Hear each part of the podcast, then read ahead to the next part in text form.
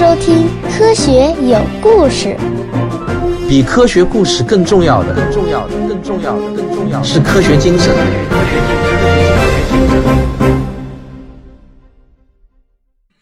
本期节目选自我的免费专辑《时间的形状》。波普尔的正伪说：科学与伪科学的量尺。波普尔是一个著名的科学哲学家。他提出了一个被现在科学界广为接受的原理：科学理论必须具备可证伪性。对于普通人来说，这似乎啊有一点儿难以理解。在我们的心目中，科学往往代表着正确，怎么反而说科学理论需要具备可证伪性呢？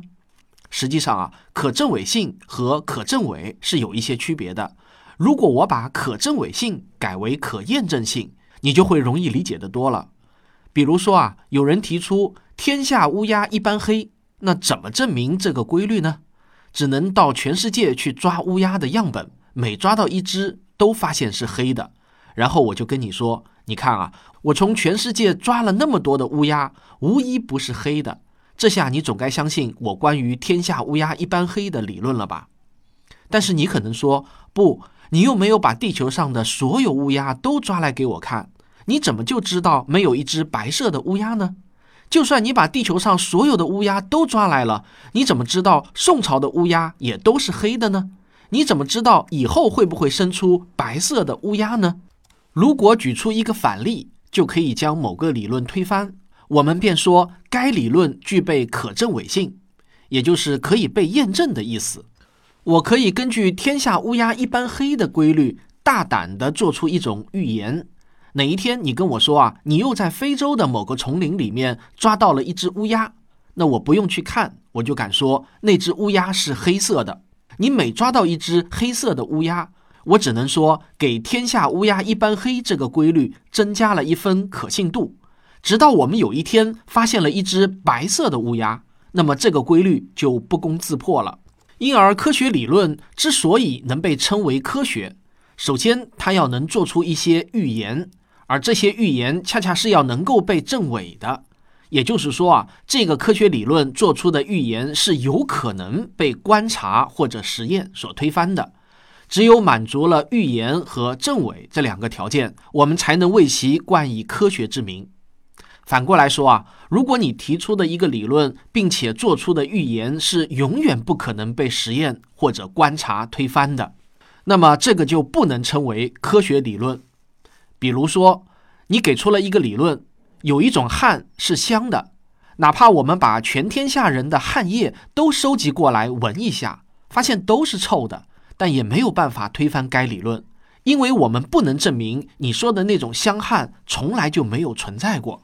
另外，你的这个伟大理论也不能做出一个准确的预言，在何年何月何地会诞生一个香汗的人呢？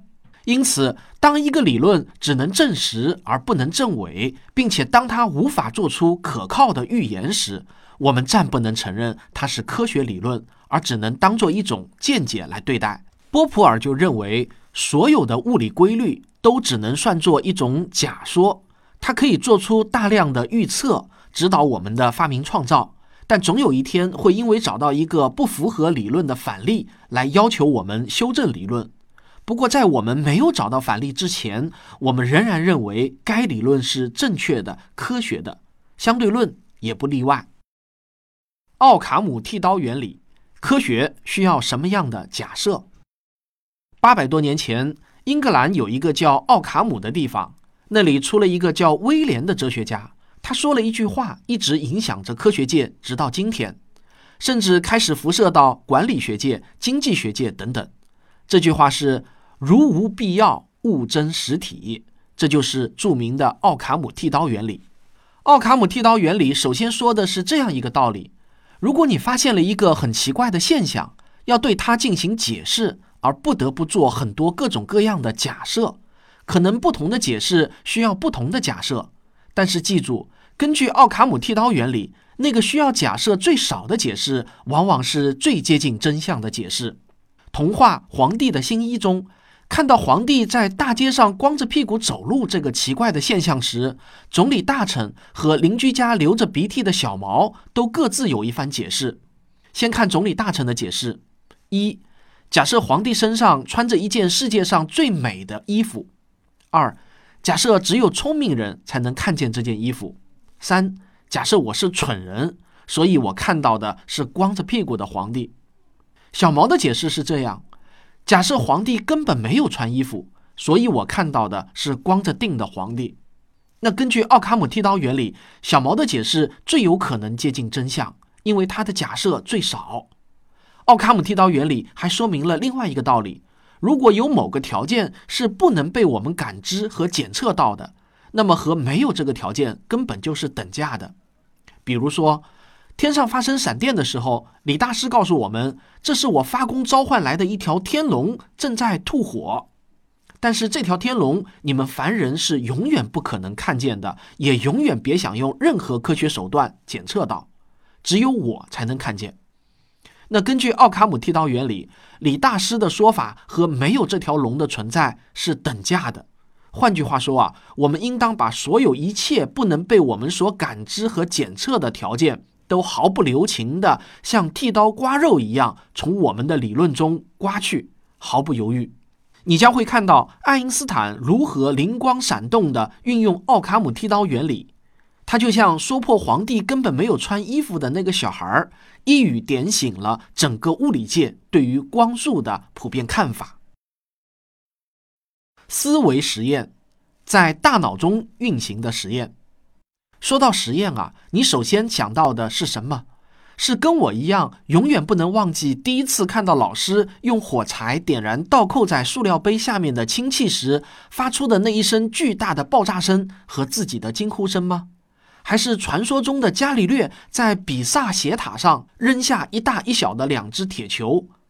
你的脑海中一定翻腾起许多你曾经看到过或者亲自做过的实验。但是你有没有想过，有一种实验叫做思维实验？而正是这种思维实验，极大地推动了科学的发展。关于思维实验，科学史上最著名的例子之一，就是伽利略以此推翻了亚里士多德重物下落更快的论断。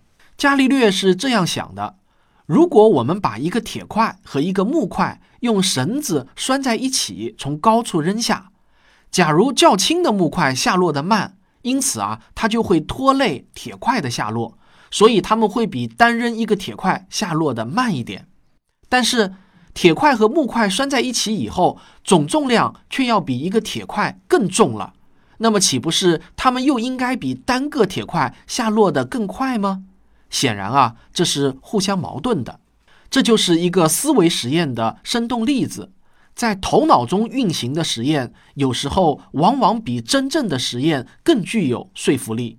爱因斯坦就是一个思维实验的大师，相对论的诞生和思维实验密不可分，甚至可以说，没有爱因斯坦在大脑中运行的那些实验，相对论就不可能诞生。我将带你领略很多充满奇思妙想的思维实验，感受头脑风暴所带来的快乐。杨谬，直觉上是不对的，没想到却是真的。